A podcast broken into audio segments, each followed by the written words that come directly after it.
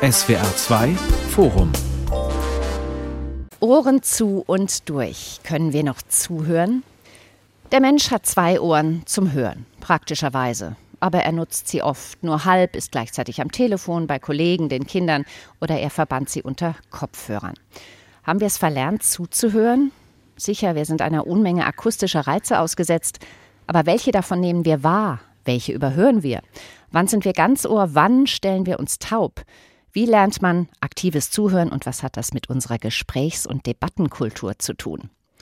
Auf diese Fragen suchen wir Antworten heute im SWR2 Forum mit Marion Theis und mit diesen Gästen. Dr. Beate Glania, Theologin, Pastoralpsychologin und Seelsorgerin, als Angehörige der katholischen Ordensgemeinschaft Missionsärztliche Schwestern arbeitet sie unter anderem im Krankenhaus Hedwigshöhe in Berlin.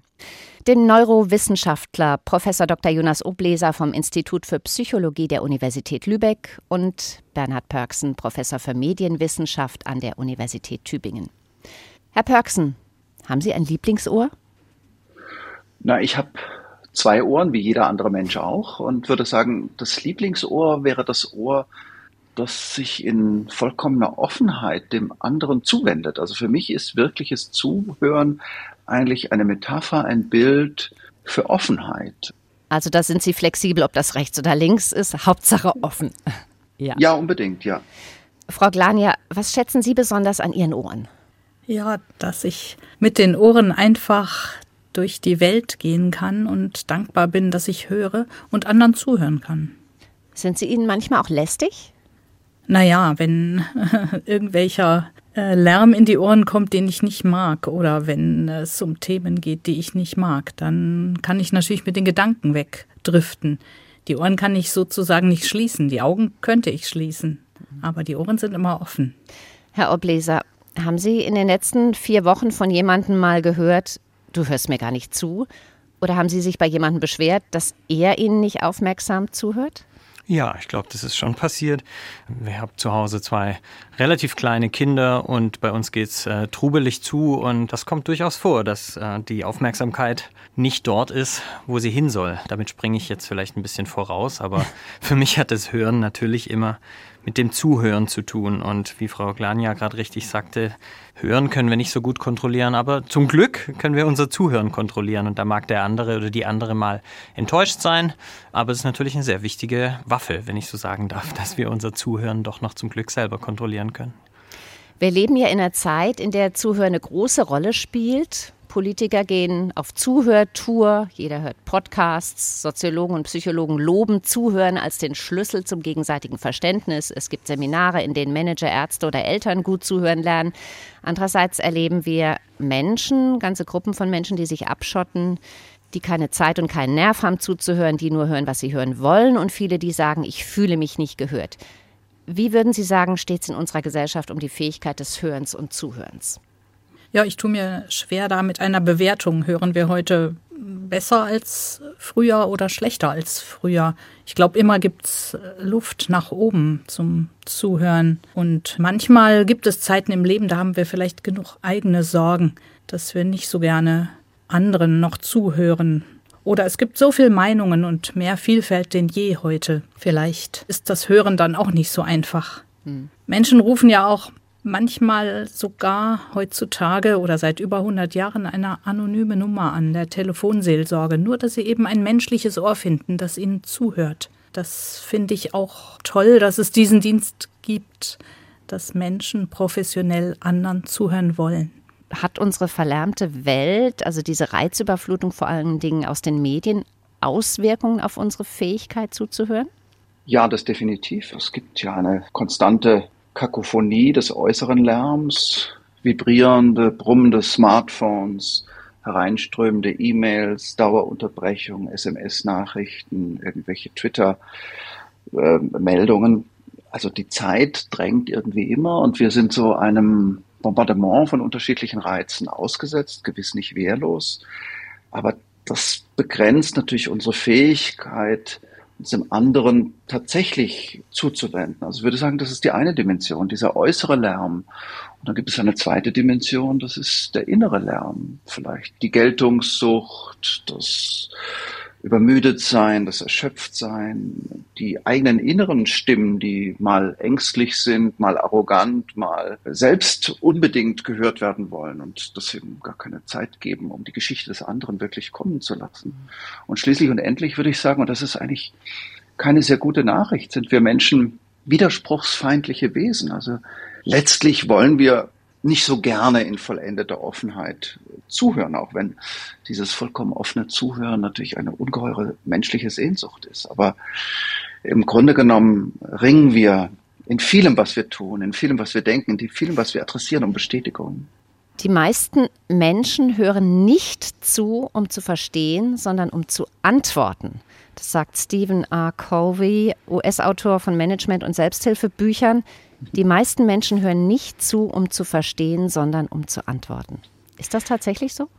Erstmal ist eine sehr interessante, gewitzte Beobachtung, die da jemand gemacht hat. Denn ich sage auch immer zu meinen Studierenden oder zu meinen ähm, Mitarbeitern, das Zuhören an sich hat eigentlich keinen Zweck. Also der Mensch als Wesen ist jetzt nicht auf die Welt gekommen mit Ohren, um, um zuzuhören, sozusagen, wie wir uns das jetzt hier gerade so vorstellen, sondern natürlich um zu reagieren, beziehungsweise um sich auch einfach zu verhalten. Also vielleicht können wir da nochmal anfangen. Was ist eigentlich der Sinn? Warum haben wir einen, einen Hörsinn?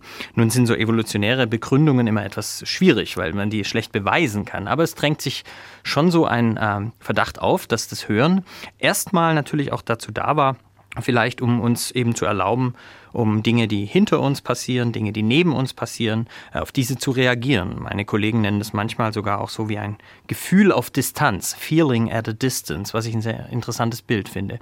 Wenn man daher kommt, dann kann man schon sagen, vielleicht war es erstmal erstmal so ein Alarmsinn, den vielleicht wir Menschen und andere Lebewesen natürlich auch im Laufe der Evolution auch umgenutzt haben als einen Kommunikationskanal. Und selbst dann würde ich noch sagen, ja, das ist vielleicht nicht so überraschend, dass das Zuhören und Sprechen dann wiederum aufeinander reagieren. Das, was man im Englischen Turn-Taking nennt, was wir hier jetzt auch gerade machen müssen. Wir sehen uns nicht, dadurch ist es ein bisschen schwieriger. Aber so den richtigen Moment abpassen, wenn man was beitragen kann, hoffentlich was Sinnvolles, das ist eigentlich der ganz normale Kommunikationsprozess. Ich glaube, es wäre ein bisschen gefährlich, es so gegeneinander auszuspielen, zu sagen, jetzt hör doch mal zu und sag mal nichts. Aber es ist natürlich eine interessante Übung, die wir immer mal wieder machen können, zu sagen, jetzt einfach erstmal Dinge aufzunehmen und nicht gleich wieder zu reagieren. Aber der Impuls, dass man reingrätschen möchte, sozusagen, ist, glaube ich, erstmal ein sehr, sehr normaler, der der Tatsache des Zuhörens und Turntakings geschuldet ist. Manchmal ist es ja auch mhm. so, dass Menschen ein Stichwort suchen, um dann mit einem Gegenargument zu kommen oder um eine eigene Story anzubringen. Ich kann mir vorstellen, dass der Autor auch sowas meint, dass wir nur zuhören, um den richtigen Moment abzupassen, zu unterbrechen, was eigenes Kluges zu sagen und nicht wirklich hinhören wollen und den anderen ausreden lassen wollen. Und dann käme es eben nicht zu Begegnung, die eben Zuhören auch schenken kann. Vielleicht noch eine Bemerkung zu Herrn Covey. Der hat ja stark sich für Unternehmen engagiert, als Managementberater gearbeitet und so einen Fundamentalsatz in seiner Ratgeberliteratur formuliert. Erst verstehen, dann verstanden werden. Und das geht ein bisschen in diese Richtung. Also nicht sofort reagieren, nicht so eine Art Sprungbrett zuhören, praktizieren, wirft sich sofort mit den eigenen Deutungen und Erlebnissen nach vorne oder irgendwie drauf. Ein guter Berater muss ja genau das können, wenn er in eine Unternehmenswelt, eine neue Unternehmenskultur hineinkommt. Erstmal sehen, wie funktionieren eigentlich die anderen, wie ticken die anderen und die Perspektive, die Wirklichkeit, sich die Eigenrealität des anderen überhaupt erst einmal dechiffrieren und begreifen. Das scheint so etwas wie das erste Gebot zu sein. Und dann kann man andocken, dann kann man eine kommunikative Brücke bauen, dann kann man eine Geschichte erzählen, die in der Welt des anderen von Bedeutung ist. Und sonst erzählt man und das, was man sagt, rauscht gewissermaßen vorbei. Also für mich ist diese Aussage von Covey erst verstehen, dann verstanden werden, in diesem Sinne gemeint, eigentlich ein Aufruf des Abwartens, um dann die Perspektiven umso genauer zu verschränken. Das, was Sie sagen, läuft alles darauf hinaus, was Sie uns schon kurz versucht haben zu erklären, Herr Obleser, dass wir eigentlich ja gar nicht mit den Ohren hören, ne, sondern mit dem Gehirn. Die Ohren dienen nur als eine Art Trichter eigentlich dorthin, ja? Ja, das ist natürlich ein sehr, sehr schön, vereinfacht. schönes, ja, ein schönes Bild, aber auch natürlich klar, als Psychologe, äh, der sich für das Verhalten und Erleben von Menschen interessiert, der interessiert sich natürlich am Gehör ähm, ja tatsächlich ein bisschen weniger für die Peripherie, die, die Kolleginnen und Kollegen, die da draußen jeden Tag sozusagen äh, Hörstörungen, auch Störungen des Innenohrs behandeln, die mögen es mir verzeihen. Aber natürlich, das vielleicht noch ein bisschen interessantere für unsere Runde hier auch findet irgendwo zwischen den Ohren statt, ja. Die Ohren Ohren, die machen was absolut Faszinierendes. Sie sind als, als wirklich als physiologisches Organ absolut faszinierend. Sie verwandeln Luftdruckschwankungen, die wir hier jetzt gerade in Berlin, in Tübingen, in, in, in Lübeck in die Mikrofone senden. Diese, dieser Schall, der schwingt und der setzt unser Trommelfell in Bewegung. Aber das ist einfach nur eine Luftdruckschwankung über die Zeit. Mehr ist es erstmal nicht. Dieser Reichtum, den unsere beiden Ohren dann gemeinsam mit den vielen, vielen Schallstationen auf dem Weg zur Hörrinde daraus wieder äh, dechiffrieren oder dekodieren, das ist natürlich äh, sehr, sehr beeindruckend, physiologisch, psychologisch. Wir wissen immer noch relativ wenig darüber, verglichen mit dem Sehsinn, wie das eigentlich funktioniert. Und dann kommt eigentlich erst das, wovon wir hier heute so sprechen, also Bedeutungen, die ich hineinlese, Emotionen, Emotionen, die ich entnehme. Ja, also ich, ich sehe ja, ich spüre ja sofort, wo mein Gegenüber steht, wie es ihm geht. Glaubwürdigkeit in der Stimme, also was sind ja auch sozusagen forensische Themen fast, also gerichtsrelevante mhm. Themen teilweise. Aber das alles kommt erst nach einer sehr, sehr komplizierten Verarbeitung, die eben in der Hörrinde äh, oder bis zur Hörrinde stattfindet, ja. Also zuhören ist mehr als hören. Jetzt ist die Frage, was genau ist dieses mehr? Zuhören ist eine Kunst, ein sich bereitstellen, so hat es mal der Psychoanalytiker und Sozialpsychologe Erich Fromm formuliert. Können Sie damit etwas anfangen? Für mich ist es eben auch eine innere Zuwendung zum anderen. Vielleicht sogar vorher noch mal zu mir selbst, was immer das dann mit dem Gehirn zu tun hat, dass ich auch mir selbst zuhören kann und dann kann ich mich zu anderen wenden und dann ist es wirklich eine Kunst zuzuhören, wirklich versuchen, den anderen zu verstehen oder die andere zu verstehen, was ich ja nie hundertprozentig kann. Vielleicht kann das heißen, so in mir in großer Offenheit einen Raum zu schaffen für den anderen Menschen. Offen zu sein, mich als Mensch bewegen zu lassen oder berühren zu lassen, in mir klingen zu lassen, was der andere sagt. Also versuchen wirklich zu verstehen, was er sagt und meint, ein Stück in seine Welt eintreten, um dann vielleicht ein paar Worte aus dieser Haltung, aus dem, was ich verstanden habe, ihm zurückzugeben. Das ist ja genau das, was Sie jeden Tag machen in Ihrer Arbeit auch als Seelsorgerin, als Pastoralpsychologin. Können Sie vielleicht von einem Fall erzählen, wo das besonders gut gelungen ist? Ja, es ist fast in jedem Gespräch, wenn, wenn ich die ehrliche und schlichte und zugewandte Frage stelle, wie geht es Ihnen? Und jemanden wirklich diese Frage zu stellen und interessiert zu sein, was der oder die andere dann auch sagt, dass jemand sich selbst wagt auszusprechen und sich gehört fühlt, sich gesehen fühlt, sich ernst genommen fühlt, das bewirkt dann wiederum, dass er oder sie sich selbst ernst nehmen kann. Und äh, vielleicht ist es auch manchmal so eine Art Probesprechen. Ja, gerade heute hatte ich es wieder mit einer Patientin, die danach sagt, Mensch, da kann ich ja sogar drüber sprechen. Das wusste ich gar nicht. Und das freut mich dann immer, wenn jemand spürt, ach, ich kann über etwas sprechen und gehe dabei nicht tot oder so, sondern es geht. Ja, das fasziniert mich. Es gibt in der, in der praktischen Theologie eine schöne Beschreibung einer Dynamik, die meint, indem ich zuhöre, nehme ich den anderen sozusagen in mein Herz auf, bin ich Gastgeber. Dann merke ich plötzlich, ich bin nicht nur Gastgeberin, sondern ich bin auch Gast im Leben der anderen Person. Ich werde also beschenkt und wir beide gehen beschenkt aus dem Gespräch weg. Es entsteht was Neues und das finde ich faszinierend. Es klingt wie eine Selbstverständlichkeit, ist es aber nicht, oder? Es ist Kunst. Es ist wirklich eine Kunst.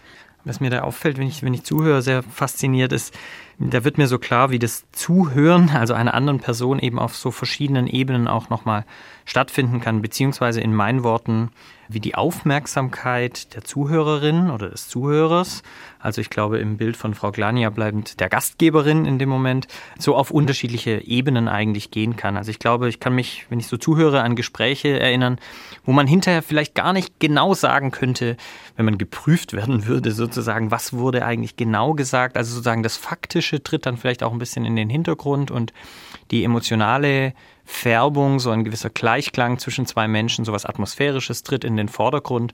Und das allein ist schon wieder ein, ein Beweis, wie vielschichtig wir als Zuhörerinnen und Sprecher miteinander so ein Gespräch äh, führen können. Also wie viele verschiedene Ebenen das haben kann. Und ich glaube, ein gelungenes Gespräch ist oft eins auch, was vielleicht so ein bisschen hin und her wechselt. Also da werden Informationen getauscht, da werden Argumente getauscht, aber es passiert eben auch was anderes. Man, man resoniert miteinander, also man ist so im Gleichklang miteinander auch auf einer anderen Ebene. Und tatsächlich sind es am Ende des Tages vielleicht doch auch sehr banale Dinge manchmal, wie, wie schwingen die Körper miteinander, wie wird geatmet, wie unterbricht man sich, also passt das mit dem sich gegenseitig die Bälle zuspielen, rhythmisch, äh, wie ist es mit der Prosodie, also solche Faktoren kommen da natürlich dann auch ins Spiel. Prosodie heißt äh, Tonhöhe, ne? Genau, also im Prinzip Satzmelodie könnte man auch sagen. Mhm. Ja, also wenn ich jetzt so mit Ihnen sprechen würde, dann wäre es wahrscheinlich nicht geeignet, um Ihre Aufmerksamkeit lange zu halten, ja. Aber natürlich, wenn ich Sie einsammeln möchte, wenn ich Sie einladen möchte in das Gespräch, dann moduliere ich sehr stark. Das ist natürlich auch für mich immer ganz besondere Freude, sowas, dass wir sowas heute im Radio tun, denn Radio ist natürlich das Medium für diese Dialoge. Mhm. Ja. Wenn jemand eine unangenehme Stimme hat, die man vielleicht als solche empfindet, wenn jemand eine laute, eine leise Stimme hat, wenn es eine Frauenstimme ist, eine Männerstimme. Welchen Effekt hat das aufs Zuhören oder Zuhören können?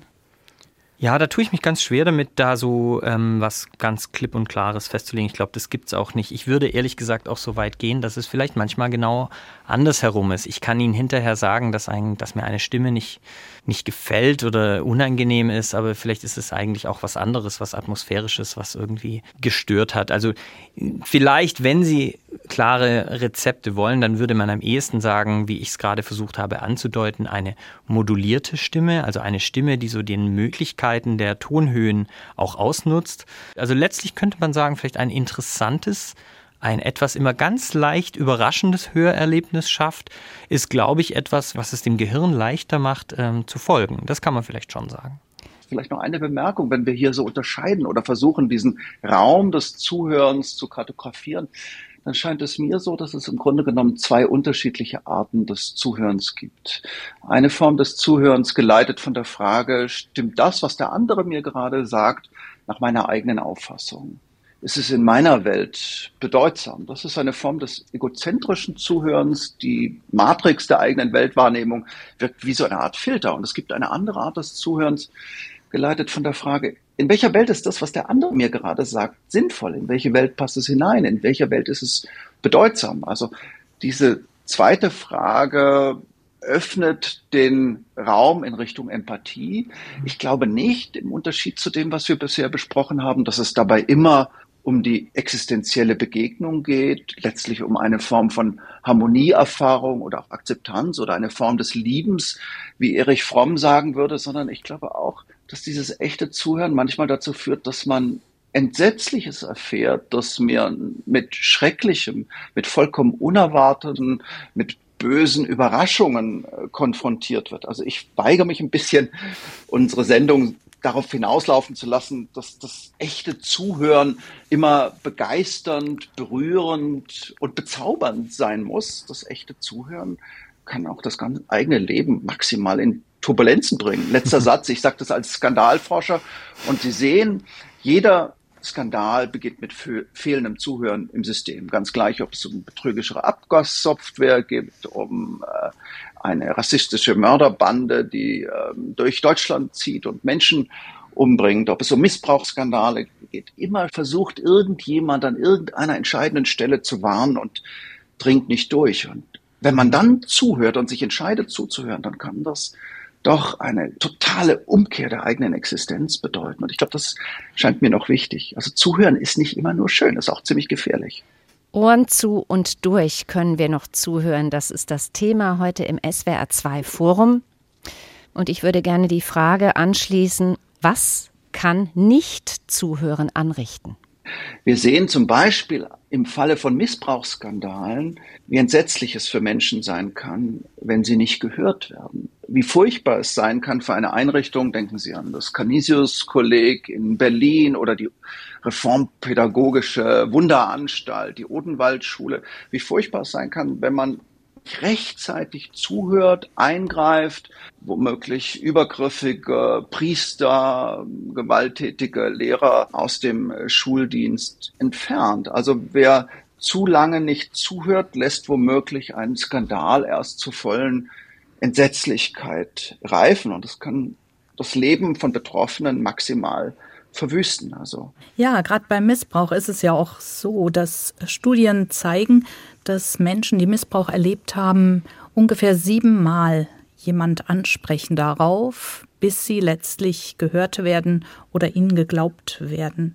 Und das muss man erstmal bringen, so lange zu suchen, bis man ernst genommen wird. Und ein weiteres äh, krasses Beispiel ist natürlich, wenn jemand Andeutungen macht, dass er oder sie sich das Leben nehmen will. Das gibt's ja immer wieder und in der eigenen Verwandtschaft, unter Freunden und so.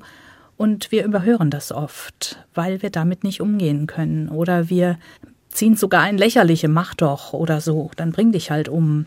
Oder wir stellen uns einfach taub, wechseln das Thema. Und dabei ist es wirklich erwiesen, dass Menschen, die mit dem Gedanken spielen, sich das Leben zu nehmen, es mehrfach ankündigen und es wird eben nicht gehört. Und dann, was gehört wird, da ist manchmal der Stachel dann weg. Und wir weigern uns oft, so etwas zu hören, weil wir überfordert sind, meinen Sie? Ja, weil wir dieses Thema nicht mögen oder überfordert sind, ja. Ein paar Gründe würde ich gerne noch ergänzen. Also es ist die Angst, davor, wirklich zuzuhören. Was passiert dann mit mir? Wie muss ich womöglich meine Einrichtung verlassen? Muss ich mich gegen Autoritäten stellen und auflehnen, die ich gerade noch verehrt habe? Es ist die Aura von einzelnen Menschen, das Charisma, das ähm, als Zuhörblockade wirkt. Und das ist auch so etwas wie wenn wir an das Thema Missbrauch denken. Menschen sind schlicht und einfach so erschreckt, so entsetzt, finden das Thema so furchtbar und auch ekelhaft und widerlich, dass sie sich auch deshalb vor dem echten oder wirklichen Zuhören flüchten. Und letzter Satz, es ist die allgemein menschliche Bequemlichkeit. Das kann verdammt unbequem und unangenehm werden, wirklich zuzuhören und aus dem Kosmos der eigenen Vorurteile und vorschnellen Urteile herauszutreten. Ja, und mich wirklich erschüttern zu lassen. Das ist manchmal erschütternd, was wir zu hören kriegen, wenn wir ganz ehrlich fragen. Ja, mein Eindruck war jetzt, also beim Ihnen zuhören gerade auch, dass ich gedacht habe, Frau Theis hatte ja gefragt, was sind die Konsequenzen von nicht zuhören? Und dann dachte ich auch kurz, es ist oft so viel einfacher, eben aktiv zu sein, etwas weiterzumachen einfach, etwas irgendwie Aktionismus, was man so als Aktionismus bezeichnet. Das kann in Worten einfach auch sein, darüber, über Dinge hinwegzugehen und wenn das stimmt, was wir so über Zuhören als so ein Dialog, also Zuhören und Sprechen als so ein Dialog äh, aufgezeichnet haben, dann heißt natürlich immer die Momente, in denen ich zuhöre oder es auch nur versuche, das sind die Momente, wo ich einfach mal die Klappe halte und wo ich nichts mache und wo die Welt irgendeine Chance hat, hier zu mir einzudringen und mich irgendwie zu erreichen. Ja, das ist natürlich äh, wichtig und eine Welt, in der das nicht stattfindet, sozusagen ein Durcheinander, nur noch durcheinander schreiendes Klassenzimmer sozusagen. Ein Arbeitstreffen, bei dem alle versuchen gleichzeitig ihre Ideen auf den Tisch zu bekommen. Das kennen wir, glaube ich, alle aus unserem Alltag. Das sind nicht die erquicklichen, im Ende auch nicht die produktiven, auch nicht für eine Gesellschaft die produktiven Momente. Ist das denn trotzdem wichtig, dass wir ab und zu mal was hören, was wir vielleicht nicht hören wollen? Widerspruch, Gegenargumente, andere Meinungen und das nicht einfach durchrauschen lassen? Glaube ich schon. Man, es gibt ja auch, es gibt ja sogar solche Konfliktlösestrategien. Also ich bin da wahrlich kein Experte dafür, aber mir fallen dann immer so diese Wahrheitskommissionen ein aus Südafrika oder solche Szenarien, wo man sagt, eigentlich wenn Dinge mal ausgesprochen werden, wenn Dinge mal gesagt werden, dann das ist das schon ein Beginn von einer von einer Lösung und wenn das allein manchmal schon reichen kann, dann sieht man schon, dass es ist auch dann nicht verwunderlich, dass Menschen sich dagegen oft sträuben, einfach mal zuzuhören. Aber es ist doch sogar so, ja. dass man selektiv hört manchmal, dass man tatsächlich was gesagt bekommt, mhm. und man es gar nicht wahrnimmt. Man hört es wirklich nicht. Es kommt nicht bei einem an. Was, was ist das für ein Phänomen? Also ich, ich glaube, wenn ich das sagen darf, wir unterschätzen die Macht, die in unserer Wahrnehmung, ganz allgemein, in der menschlichen Wahrnehmung sozusagen diese, ja, so eine, wie soll ich das sagen? Wir gehen auf alle Wahrnehmungssituationen, ob das das Betrachten eines Bildes oder das Hören eines Tones oder auch der Austausch von Argumenten ist. Wir gehen immer mit so einer Art Schablone oder Template, würde man vielleicht sagen, drauf zu. Also alles, was ich wahrnehme, ist immer ein Kompromiss aus dem, was wirklich reinkommt, an Neuem und dem, mit was, also die Erwartungen, mit denen ich in eine Situation reingehe. Mhm. So, und wenn das so ist, dann kann man sich schon vorstellen, dass je nachdem, worum es geht, und zum Beispiel, wenn etwas sehr, wie soll ich sagen, etwas sehr Ich-Relevantes diskutiert wird, dass ich dann vielleicht nur äh, sehr stark mit meinen Vorannahmen in die Situation reingehe. Und das, was Sie mir wirklich vermitteln wollen an neuem, an neuer Information oder an Argument, gar nicht durchdringt. Also es ist eigentlich eine Leistung, das fair zuzulassen, sozusagen, zu sagen, okay, was sagst du und was erwarte ich eigentlich, was du sagst? Und es kann man sich wirklich, das ist fast mathematisch auszudrücken, kann es sehr, sehr leicht passieren, dass das, was Sie erwarten wahrzunehmen, überhand nimmt. Wenn ich da ein ganz anderes Schräges reinbringen darf, könnte ich zum Beispiel von Halluzinationen sprechen oder solchen Wahrnehmungen. Wenn wir Dinge wahrnehmen, die wirklich nicht da sind, dann ist sozusagen, dann ist es ein bisschen pathologisch geworden. Dann stellen wir uns das zurzeit in der Wissenschaft so vor, dann sind ihre Erwartungen, was jetzt gleich passiert, so viel stärker als das, was wirklich reinkommt. Und so im, im ganz Kleinen passiert es vielleicht auch immer bei Argumenten, dass mal mehr, mal weniger ich überhaupt ihnen wirklich zuhöre und ganz viel auch schon nur das wahrnehme, was ich sowieso erwartet habe. Welche Rolle spielen Emotionen denn dabei? Also ich glaube, wenn ich sehr agitiert bin in einer Unterhaltung oder in einem Austausch, also sehr äh, hoch in einem hochemotionalen Zustand mich befinde, dann verschiebt sich das, glaube ich, noch mehr in diese Richtung. Also ich glaube, diese Zustände, die Frau Glani ja vorhin auch so beschrieben hat, wenn man sich so richtig einlässt auf jemand anders, das wären, glaube ich, eher Zustände, die zunächst durch Abwesenheit starker eigener Emotionen oder Affekte geprägt wären. Ja, und wenn ich, wenn ich sehr, sehr affektiert, sehr erregt bin, dann ähm, ist es äh, umso schwerer, den anderen da wirklich reinzulassen oder das, diese, diese neue Information wirklich zuzulassen. Kann uns denn zu viel, zu intensiv zuhören auch negativ beeinflussen, also uns irgendwie ein Floh ins Ohr setzen oder krause Ideen, die dann unglücklicherweise haften bleiben? Na gut, das wäre das Prinzip von Propaganda. Also da ist ja, werden ja Scheinwahrheiten vermittelt, werden Feindbilder propagiert, werden Ideen in Umlauf gebracht, die fatal und falsch sind. Ich nenne Ihnen mal ein Beispiel aus der aktuellen Situation, das mich sehr beeindruckt hat. Ich bin seit ein paar Monaten mit einem ukrainischen äh, Unternehmer in Kontakt in Kiew und 250 Angestellte, vier angesagte Restaurants in Kiew und dieser Unternehmer, Mischa Kazarin ist sein Name, wundert sich vier Tage nach Beginn des Angriffskrieges, warum meldet sich sein Vater nicht? Sein Vater, der in Russland lebt, in einem Kloster arbeitet, gläubiger Christ, liebt die Musik. Warum ruft er ihn nicht wenigstens mal an? Will er nicht wissen, wie es ihm geht jetzt in diesen Stunden der Gefahr? Und dann vier Tage nach Kriegsbeginn ruft er also den Vater an in diesem Kloster in Russland von Kiew aus und sagt, Vater, willst du nicht wissen, wie es uns geht, jetzt da die Bomben auf Kiew fallen? Und der Vater sagt also, Moment, bei euch fallen keine Bomben. Bei euch ist kein Krieg. Die Russen sind da und die bringen euch warmes Essen und die bringen euch Kleider und die helfen euch im Kampf gegen die Nazis, die in eurem Land immer mächtiger werden. Und es entspinnt sich so ein verzweifeltes Gespräch, weil der Vater dem Sohn nicht glaubt, obwohl der es doch besser wissen müsste, weil er direkt vor Ort ist und in Gefahr. Und Sie sehen hier, wie Propaganda und das permanente berieselt werden über Jahre und Jahrzehnte mit Propaganda, mit russischer Propaganda in diesem Fall, dazu führt, dass der andere nicht hört. Ja, sogar, dass er nicht einmal hört, dass er nicht hört. Also so wie so eine Taubheit zweiter Ordnung. Zuhören als Zumutung, sozusagen. Ja, zuhören, also dem Falschen zuhören, in einer Informationsumwelt leben, in der nur Behauptungen, Propaganda, Nonsens verbreitet wird, führt irgendwann dazu, dass man äh, nicht mal mehr erkennen kann, dass einem der eigene Sohn erzählt, dass er gerade jetzt im Moment bombardiert wird. Also ein aus meiner Sicht eindrückliches Beispiel für die Macht von Propaganda. Wenn man zu sehr den Falschen zuhört, entstehen Zuhörblockaden und fehlt die Offenheit. Dann müsste man wissen, wer die Falschen sind, ne? Das kann man nicht immer wissen, aber es gibt natürlich ein paar Kriterien und Möglichkeiten auch gewissermaßen vertrauenswürdigen Botschaftern dann doch noch irgendetwas ähm, abzulauschen. Und das Beispiel ist halt deshalb so dramatisch, weil man ja dem eigenen Sohn dann nicht glaubt. Weil wir es vielleicht auch als Menschen irgendwie lieben, das zu hören, was unsere Meinung bestätigt. Und das andere fällt uns erstmal schwer zu glauben, sogar dem eigenen Vater, wie in diesem Beispiel. Wir tun uns ja manchmal schwer mit dem Zuhören, auch bei den Richtigen vielleicht, wenn wir jetzt schon von falschen Richtigen reden. Der Verhaltensökonom Armin Falk schreibt, Zuhören ist wichtiger als Reden. Menschen sollten die Bereitschaft mitbringen, sich in die Perspektive, die Zwänge und die Vorstellung eines anderen hineinzudenken. Das bedeutet nicht, dass man dessen Position teilen muss, sondern dass man anerkennt, dass er etwas mitzuteilen hat.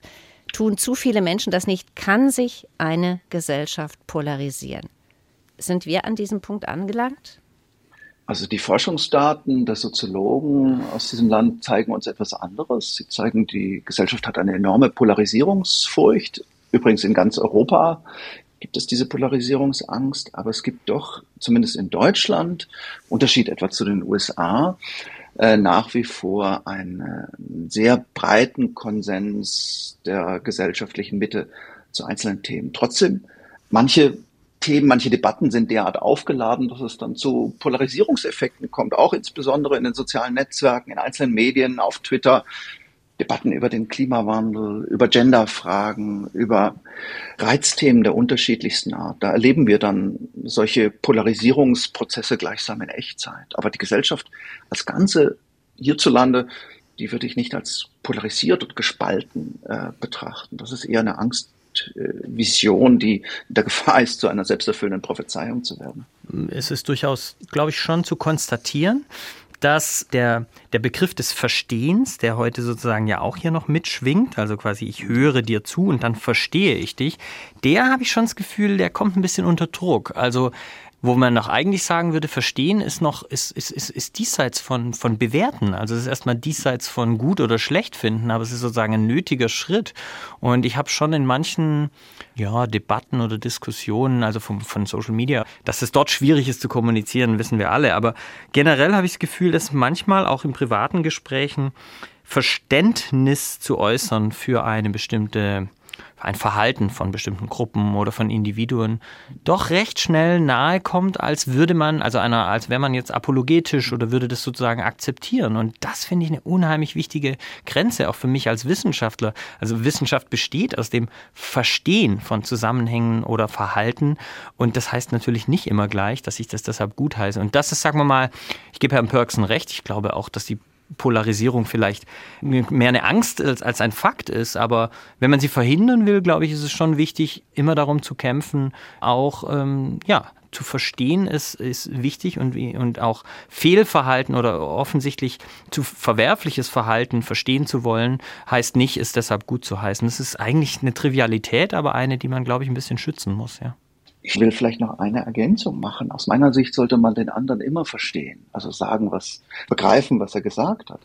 Hat man Verständnis, ja, kann man seine Motive, Reizbarkeiten nachvollziehen. Das steht auf einem anderen Blatt. Und ist man einverstanden, ist nochmal etwas ganz anderes. Also diese mhm. Dreierunterscheidung von Verstehen, Verständnis, Einverständnis, Stadt von hm. Schulz von Thun, Kollegen und Freund, die hilft mir selbst, um meine eigene Dialogbereitschaft zu klären. Nur wenn ich bereit bin, ein Minimum an Verständnis mitzubringen, ohne die Frage zu touchieren, ob ich einverstanden bin. Ohne ein Minimum an Verständnis ist die dialogische Anstrengung sinnlos, denn in einem Dialog entsteht Wahrheit als Gemeinschaftsprodukt gewissermaßen zu zweit. Für mich zeigt das auch, dass es ja auch einer gewissen Zurückhaltung bedarf. Also ein eigenes sich zurücknehmen, um wirklich erstmal zu hören und die Meinung des anderen, auch wenn sie krass im Gegensatz zu meiner Meinung steht, wirklich mal mich darauf einzulassen und vielleicht auch das Gute an der Position des anderen zu retten und vielleicht auch mich verunsichern lassen, um so tiefer zu gucken, okay, was könnte denn uns verbinden? Also gerade vorhin wurden die Klimafragen angesprochen. Gerade in solchen Debatten erstmal zu glauben, uns allen geht es doch auch darum, dass unsere Welt gut weitergeht. Und wie geht das? Der eine kommt von der einen Seite, die andere von der anderen Seite. Und wie geht das sozusagen Zusammenfinden auf einer tieferen Ebene gemeinsam als, ich sag mal, als Familie Mensch? Das wäre ein Zuhören, was ich mir wünschen würde in, in Debatten. Sie haben ein politisches Thema angesprochen, die Klimakrise. Rund 54 Prozent der Erwachsenen demokratischer Länder haben das Gefühl, nie oder selten gehört zu werden. Das besagt der Democracy Perception Index. Habe ich ein Recht darauf, dass mir jemand zuhört? Dass mir Politiker zuhören, vielleicht sogar in dem Falle oder Politikerinnen? Na, ich persönlich bin ein bisschen skeptisch, ob man da wirklich das Zuhören im eigentlichen Sinne meint oder ob man äh, eigentlich darauf zielt, bestimmte Interessen durchzusetzen. Und ich bin auch skeptisch, ob diese Zuhörtouren der ähm, Politikerinnen und Politiker nicht im Kern doch ein bisschen zur Infantilisierung der politischen Kultur beitragen. Denn äh, manchmal müssen wir auch streiten und manchmal gibt es auch harte Gegensätze und keine Begegnungsmöglichkeit und manchmal braucht es gewiss respektvoll, aber doch die entschiedene Konfrontation. Und ich habe das beobachtet am Beispiel der Pegida-Debatten. Da flogen dann irgendwann Politikerinnen und Politiker ein und haben sozusagen zwei Podiumsdiskussionen mal zugehört und etwas, was sie womöglich für Quatsch hielten oder für Rassismus auch äh, registriert. Da ist das Zuhören und das sich scheinbar einlassen und die Politik des Gehörtwerdens eigentlich sowas wie eine Beschwichtigung von Konflikten, die im Kern sagt, ähm, ich möchte so weitermachen wie bisher, ich will, dass die Demonstrationen im Zweifel äh, enden und die eigentlichen Kern auch hart zu diskutierender unterschiedlicher Interessen, den will ich gar nicht berühren. Also ich weigere mich ein bisschen hier an der Stelle zu sagen, die Gesellschaft sollten wir uns als einen riesigen Stuhlkreis vorstellen, in dem wir alle immer nur wertschätzende Ich-Botschaften formulieren und alle permanent zuhören. Diese Zeit haben wir nicht. Das ist aus meiner Sicht auch unrealistisch mit Blick auf das politische Tagesgeschäft und mit Blick auf das Vorhandensein von Extremistinnen und Extremisten in diesem Land. Mhm. Also weil das Zuhören von Politikern und Politikerinnen allein dann ja auch nicht unbedingt zum Verstehen beiträgt und gehandelt ist dann auch noch nicht, ne?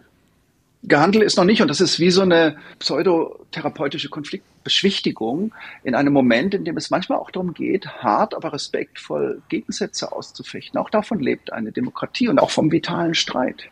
Ja, ich möchte, auch noch, möchte ja. auch noch nur kurz sagen, also dieses Zuhören und auch das Infantilisierende, was da drin stecken kann, wenn das Zuhören nämlich eben genau nicht das Zuhören meint, auch was wir heute besprochen haben, sondern mhm. eigentlich nur noch eine, Geste, so eine Art Demutsgeste vor dem Volke darstellt, das wurde nie so gut verkörpert wie ein von einem kürzlichen amerikanischen äh, Präsidenten, manche werden sich noch an ihn erinnern, der da saß mit mhm. einem Schild, auf dem man ihm geschrieben hatte, mit dickem Filzstift, I hear you, hatte man ihm auf das Schild notiert und er hielt das Schild mal so geschickt in die Kamera, dass man sah, dass man ihm das dort drauf notiert hatte.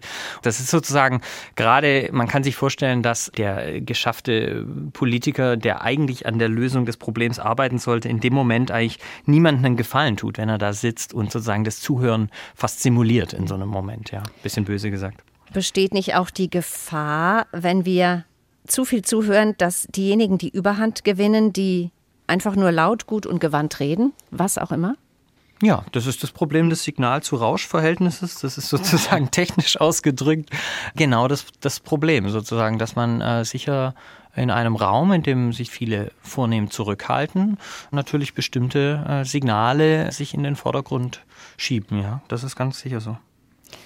Papst Paul VI. sagte mal, ein armer Teufel ist, wer immer nur zuhören muss. Kann zuhören müssen auch bedeuten, dass man zum Zuhören verdammt ist, dass man zu leise ist, zu schwach ist, um die Stimme zu erheben, dass man nichts zu sagen hat oder meint, nichts zu sagen zu haben? Ja, das wäre die negative Konnotation, dass ich meine eigene Meinung nicht äußern darf oder meine nicht äußern zu dürfen oder zu können. Und ja, was es sicher gibt, da auch eine Erschöpfung beim Zuhören. Das dachte ich zunächst, dass das das Zitat meinen könnte. Zuhören ist ja was sehr Aktives und braucht unsere Emotionen, unseren Geist, unsere körperliche Energie. Also wir werden beansprucht. Und zum Zuhören verdammt sein ist, klingt sehr negativ, so im Sinn von, dass hier musst du jetzt gehorsam sein, hier kannst du nichts machen. Also ich muss und da braucht sehr große innere Freiheit, das zu ertragen. ich muss äh, vielleicht ergänzen, ich würde dem Papst hier nicht zustimmen, bei allem Respekt. Ich glaube, man kann Menschen gar nicht zum Zuhören zwingen. Man kann Menschen zum Schweigen bringen. Ja, man kann sagen, sie dürfen nichts reden und nichts sagen. Aber man kann sie nicht zum Zuhören zwingen. Echtes Zuhören geschieht nur in einem Akt der Autonomie oder der Freiheit. Also ich mache jemand das Geschenk, dass ich ihm wirklich zuhöre. Aber wir selbst erleben es womöglich als Lehrende. Können wir kontrollieren, ob andere uns zuhören? Können wir kontrollieren, ob die Menschen gerade jetzt da draußen irgendwo am Radio uns zuhören, uns wirklich in der Tiefe ihrer Aufmerksamkeit schenken? No way, würde ich sagen. Also bei allem Respekt, ich glaube, hier irrt der Papst. Also zuhören allein kann viel Positives bewegen, kann aber nicht die Gesellschaft verändern. Dürfte ich das so ein bisschen als Fazit hier stehen lassen oder würde da jemand widersprechen wollen? Ich, ich glaube, es verändert die Gesellschaft glaube, schon, ganz im Kleinen. Ja. Ich glaube, wenn wir wirklich versuchen, und jeder Mensch das versucht, einander zuzuhören, dem eigenen Partner, der Partnerin, der Oma, der Nachbarin, ich glaube, das macht einen Unterschied in unserer Welt. Und ich glaube, dass sich dann auch das Klima, äh, die Atmosphäre in unserer Welt ändert. Und wenn wir das peu à peu auf die politische Ebene auch übertragen können, ich glaube, dass Zuhören einen Unterschied machen kann, wenn wir es einander schenken, weil es ist ja irgendwie unsere Ursehnsucht, dass wir zugehört bekommen. Und zwar von einem menschlichen Ohr eben. Sonst würde es ja reichen, irgendwie einem Laternenpfahl irgendwas zu erzählen. Aber wir wollen es Menschen erzählen. Ich hätte da noch ein Zitat eines Kirchenmannes von Karl Kardinal Lehmann. Zuhören ist immer auch ein Wagnis. Am Ende des Zuhörens kann sehr deutlich stehen, du musst dein Leben ändern. Also doch so viel Kraft, die da drin steckt im Zuhören. Klingt großartig für mich. eben das Zuhören ist, ist ein Prozess. Es ist, wenn wirklich Begegnung geschieht, weiß ich ja nicht, was rauskommt. Da geschieht etwas Neues. Zuhören mhm. verwandelt den anderen, der zugehört bekommt, verwandelt mich, kann eine Institution verwandeln. Mhm. Ja, wir erweitern unsere Blickwinkel, unsere Welt, vielleicht auch unser Bild von Gott, von unserem eigenen Leben, das wir uns ändern müssen, wenn wir wirklich zuhören. Ich finde das Zitat toll. Ja, würde ich auch zustimmen. Macht Zuhören uns dann vielleicht auch zu besseren Menschen?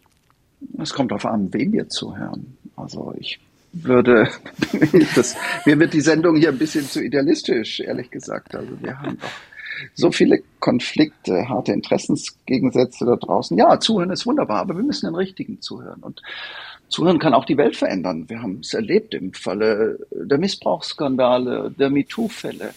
Auf einmal haben Menschen ihre Geschichten erzählt und sie wurden, und das ist etwas Wunderbares, auch durch die sozialen Netzwerke vermittelt, sie wurden gehört und wir haben eine andere Welt und eine andere Sensibilität. Aber manchmal muss Zuhören auch erkämpft werden und manchmal geht es um den Streit, die Auseinandersetzung in der Sache.